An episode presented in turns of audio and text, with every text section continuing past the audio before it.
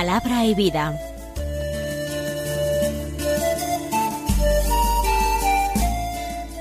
Con el padre Manuel Horta, desde Sevilla.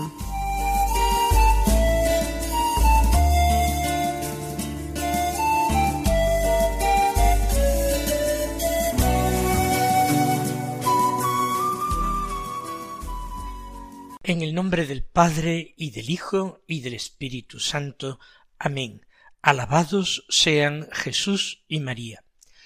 Muy buenos días, queridos amigos, oyentes de Radio María y seguidores de este programa Palabra y Vida, en el cual nosotros escuchamos la palabra de Dios que se proclama en la liturgia de la misa del día y tratamos de reflexionar sobre esta palabra de Dios y aplicarla, si es posible, a nuestras vidas. Este día es jueves de la vigésima semana del tiempo ordinario, un jueves que es 18 de agosto. El calendario litúrgico no nos ofrece la memoria ni obligatoria ni libre de ningún santo, aunque todos los días se celebran santos, que son venerados en un lugar o en otro de la iglesia, o en una congregación religiosa o en otra.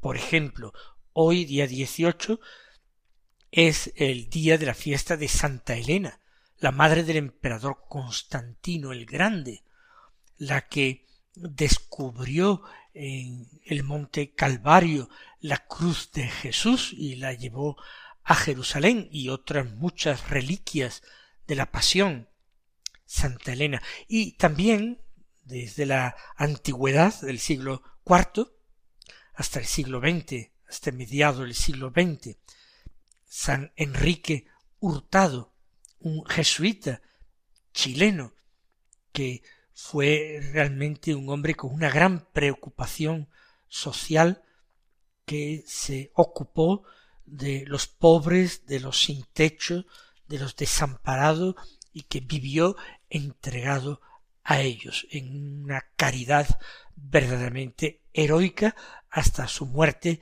en 1952 cuando tenía solamente 51 años.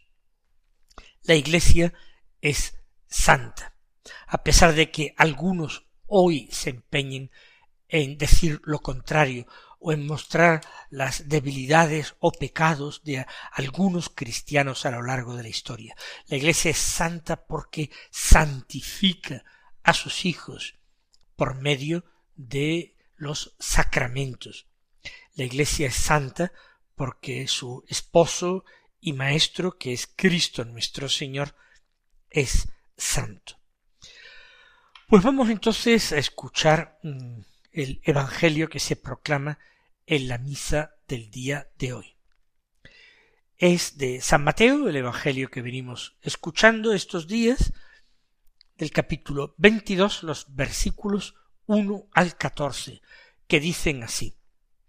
En aquel tiempo Jesús volvió a hablar en parábolas a los unos sacerdotes y a los ancianos del pueblo, diciendo el reino de los cielos se parece a un rey que celebraba la boda de su hijo, mandó a sus criados para que llamaran a los convidados, pero no quisieron ir. Volvió a mandar otros criados, encargándoles que dijeran a los convidados Tengo preparado el banquete, he matado terneros y reses cebadas, y todo está a punto. Venid a la boda. Pero ellos no hicieron caso, uno se marchó a sus tierras, otro a sus negocios. Los demás agarraron a los criados y los maltrataron y los mataron.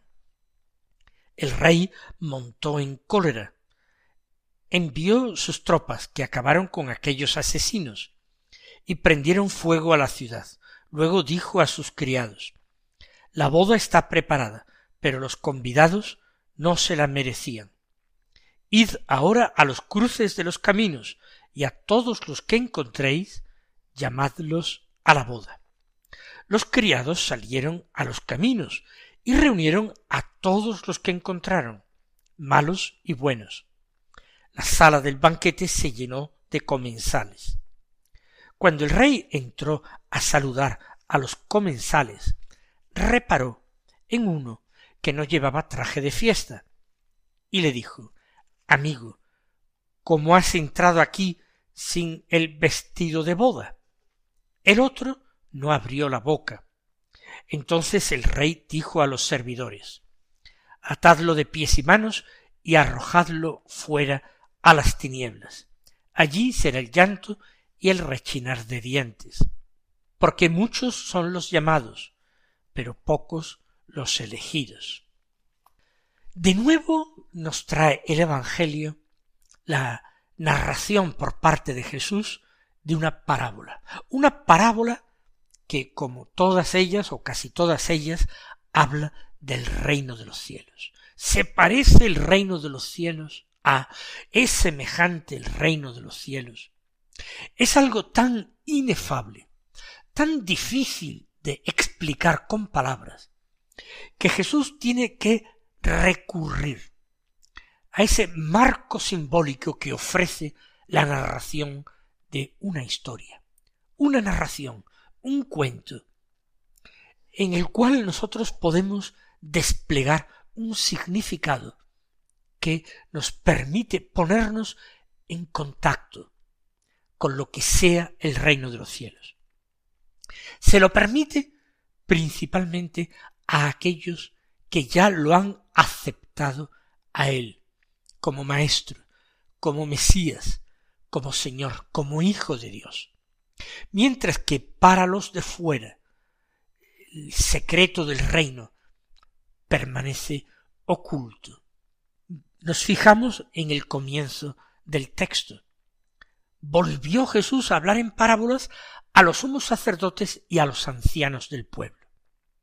Es decir, los sumos sacerdotes son los sacerdotes que residen en Jerusalén y que participan más directamente en la gestión, administración y atención del templo. Los ancianos del pueblo no son sacerdotes. Son, en ese sentido, laicos, no pertenecientes a la tribu de Leví, pero terratenientes en Jerusalén poseedores de una casa, de un domicilio en Jerusalén, tal vez también de tierras allí. Forman los dos grupos más numerosos, mejor representados en el Sanedrín, el parlamento judío. Y son los principales opositores a Jesús. Unos y otros, en su mayoría, pertenecen al partido o a la facción saducea, tremendamente materialistas, que no creen en la resurrección de la carne, no creen en la resurrección de los muertos, no creen en los ángeles, no creen en espíritus. Piensan que el premio o castigo de Dios a los hombres lo da en esta vida. Una vida larga, una vida feliz, con salud, con abundancia de hijos, sobre todo con abundancia de riquezas y todo lo que proporcionan las riquezas, es signo de la predilección de Dios. Por tanto, a ellos no les conviene un Mesías que diga bienaventurados los pobres, bienaventurados los que lloran. No. Por eso, cuando Jesús habla del reino de los cielos a estos grupos de personas, a estos personajes, sumos sacerdotes, ancianos del pueblo, habla con exactitud del reino, pero de forma que ellos no terminan de entender, al menos aquellos que siguen endurecidos y cerrados en sus corazones.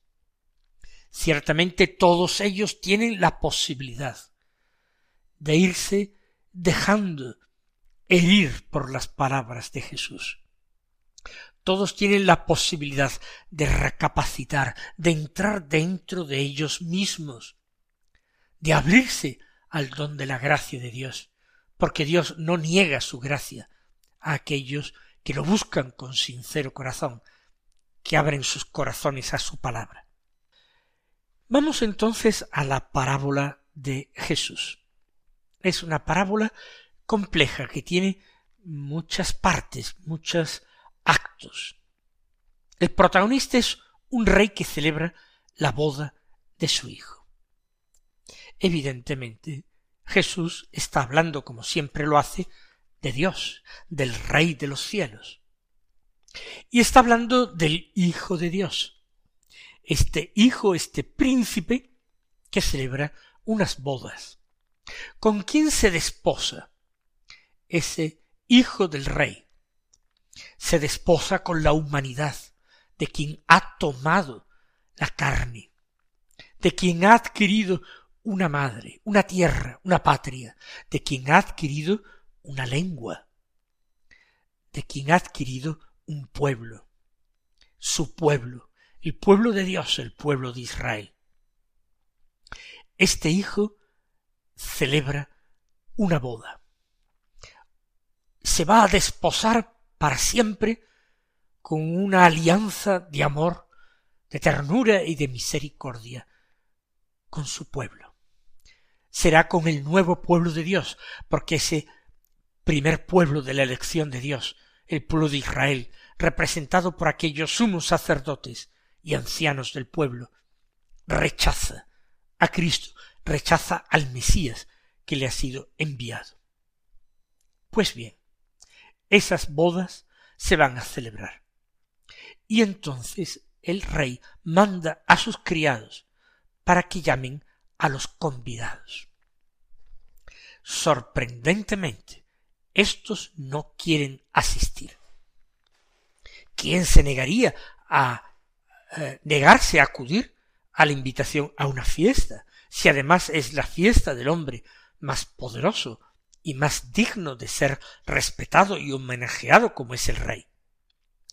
Pues esta pregunta es muy fácil de responder. Allí está el hijo del rey.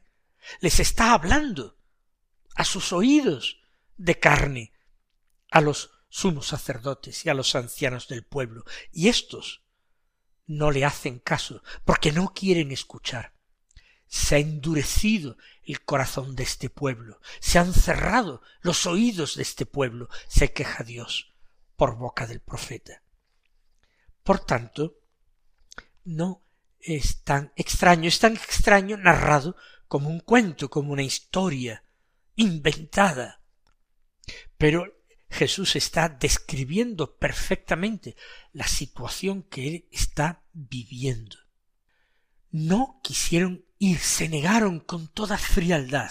Ellos, los que habían estudiado con eh, minuciosidad y empeño la ley de Dios, quienes habían escrutado los profetas, quienes eran familiares a los distintos escritos de la sabiduría de Israel, no quisieron celebrar la fiesta de Dios. Entonces, ¿qué hace Dios? Volvió a mandar a otros criados, encargándoles que dijeran a los convidados tengo preparado el banquete, he matado terneros y reses cebadas, todo está a punto. Venid a la boda. Es decir, insiste en esta invitación, a pesar de los primeros desaires, que son grandes desprecios para quien es rey, pero a pesar de todo, insiste el Señor en la invitación. ¿Acaso cuando Él no era sino un niño de cuarenta días. No había sido ofrecido en el templo a Dios como manda la ley del Señor a todos los primogénitos varones del pueblo de Israel, del pueblo elegido. No había sido ofrecido a Dios por mano de un sacerdote. ¿Acaso el padre de su primo Juan Bautista, Zacarías, no era un sacerdote que oficiaba no viviendo en Israel, pero sí en Judea, cuando era llamado a oficiar con los de su turno. El Señor tiene compasión de todos, también de los sacerdotes y ancianos del pueblo. Por eso se insiste en esta parábola. Y se insiste hablando del premio, de la magnificencia del banquete, con terneros, con reses cebadas. Todo está a punto.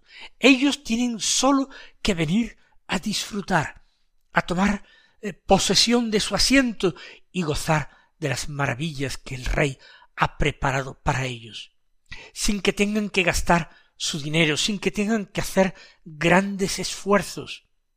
Es una invitación gratuita y todo está a punto. Y se insiste, venid a la boda. Segunda insistencia, segundo rechazo. Dice el texto, pero ellos no hicieron caso. ¿Y cómo es que no hicieron caso? Pues porque estaban muy ocupados en sus intereses. Se dice que uno se marchó a sus tierras, otro a sus negocios, y los demás agarraron a los criados y los maltrataron y los mataron. A sus tierras y sus negocios, sus riquezas, sus habilidades, su poder, o a sus violencias, a sus injusticias, a sus manejos. Maltratan a los que no son sino enviados, pobres enviados, maltratan y dan muerte. La reacción del Señor no se hace esperar. El rey montó en cólera, envió sus tropas y acabaron con aquellos asesinos y prendieron fuego a la ciudad. Jesús había anunciado un castigo terrible para Jerusalén, la ciudad santa, el encanto del pueblo elegido allí donde reside la gloria de Dios en el templo. Jesús habló de la destrucción de Jerusalén, asediada por sus enemigos y finalmente incendiada y destruida bárbaramente.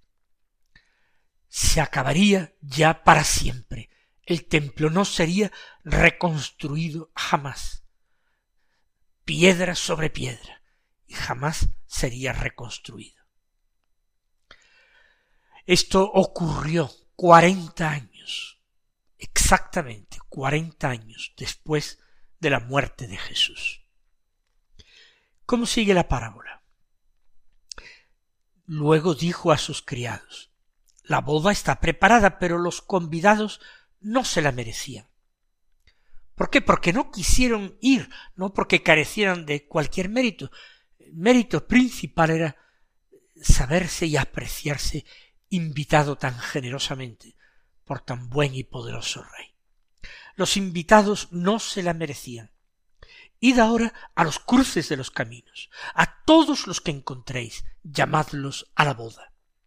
Ahora la invitación no se hace a unos cuantos elegidos, escogidos, no, a todos los hombres que se encuentren en todos los cruces de los caminos que existen en nuestro mundo. Y los criados hacen esto, salieron a los caminos, reunieron a todos los que encontraron, malos y buenos. Los criados son, han sido a lo largo de la historia, los profetas, los justos enviados por Dios a sus contemporáneos en cada época, los apóstoles y los sucesores de los apóstoles a lo largo de los siglos en la vida de la Iglesia. Salieron a los caminos a los cruces de este mundo, a todos los pueblos, culturas, en todas las épocas, y anunciaron esa buena noticia, ese Evangelio. Estáis también vosotros invitados a la boda, ya que los elegidos en primer lugar, los invitados en primer lugar, el pueblo de Dios, el pueblo de la antigua alianza, ha rechazado acudir. Ya se dice que los que están allí son buenos y malos, los convocados por la Iglesia, los llamados para formar la Iglesia, son toda clase de hombres. Se hacen presentes muchos cuyo corazón sigue bastante alejado y que no están gozando con esa buena noticia de haber sido llamados. La sala del banquete se llenó de comensales. Pero ahora entra el rey a saludar a los comensales, porque esa invitación se hace personal, individual, a cada uno se dirige el rey con palabras amables, para darles la bienvenida a su casa, mejor aún que a su casa, para darles la bienvenida a su familia. Y se dio cuenta el rey que uno no llevaba traje de fiesta. Y le dijo, amigo, como has entrado aquí sin el vestido de boda. Era una formalidad y una formalidad necesaria. No utilizar un vestido de fiesta para acudir a la boda, nada más y nada menos que del hijo del rey. Era una grave descortesía, era una verdadera afrenta. A pesar de todo no se le expulsa inmediatamente, se le pregunta y se le da el nombre de amigo porque eso está llamado a ser. Invitado a una boda, tiene que ser o miembro de la familia o amigo. Amigo, ¿cómo has entrado sin el vestido de boda? No nos vale decir pobrecito, quizás era pobre y no podía engalanarse con vestido de boda, con vestido de fiesta, porque no lo tenía. Ese no es el problema, como vamos a ver. Ese vestido se le hubiera facilitado inmediatamente a todos. Todos aquellos que asistieron, muchos de ellos serían tan pobres, tan pobres, si no más, que aquel invitado descortés, pero todos iban con el vestido de bodas también. Eso se les había facilitado. La gracia, la dignidad para poder participar del que banquete. El problema es el que detectamos a continuación, que después de haber sido tratado de amigo y de haber sido interpelado por un rey que se ha acercado a saludarle y a desearle la bienvenida, el otro no abrió la boca. Su desprecio fue tan grande que ni siquiera se dignó dirigirle la palabra. Como quien oye llover, no le atendió. Seguramente miró para otro lado. Entonces el rey, justamente indignado, le dijo Si no quieres entrar en relación conmigo de amistad, ¿qué haces aquí en mi casa? atadle de pies y manos y arrojadle fuera. Es curioso ese detalle, atado de pies y manos. No es el castigo, es la revelación. Este hombre está verdaderamente paralizado, incapaz de acoger la gracia, la amistad, la benevolencia de su Señor. Mis queridos hermanos, nosotros que hemos sido llamados, también por su gracia seremos escogidos. Demos gracias. El Señor os colme de sus bendiciones y hasta mañana si Dios quiere.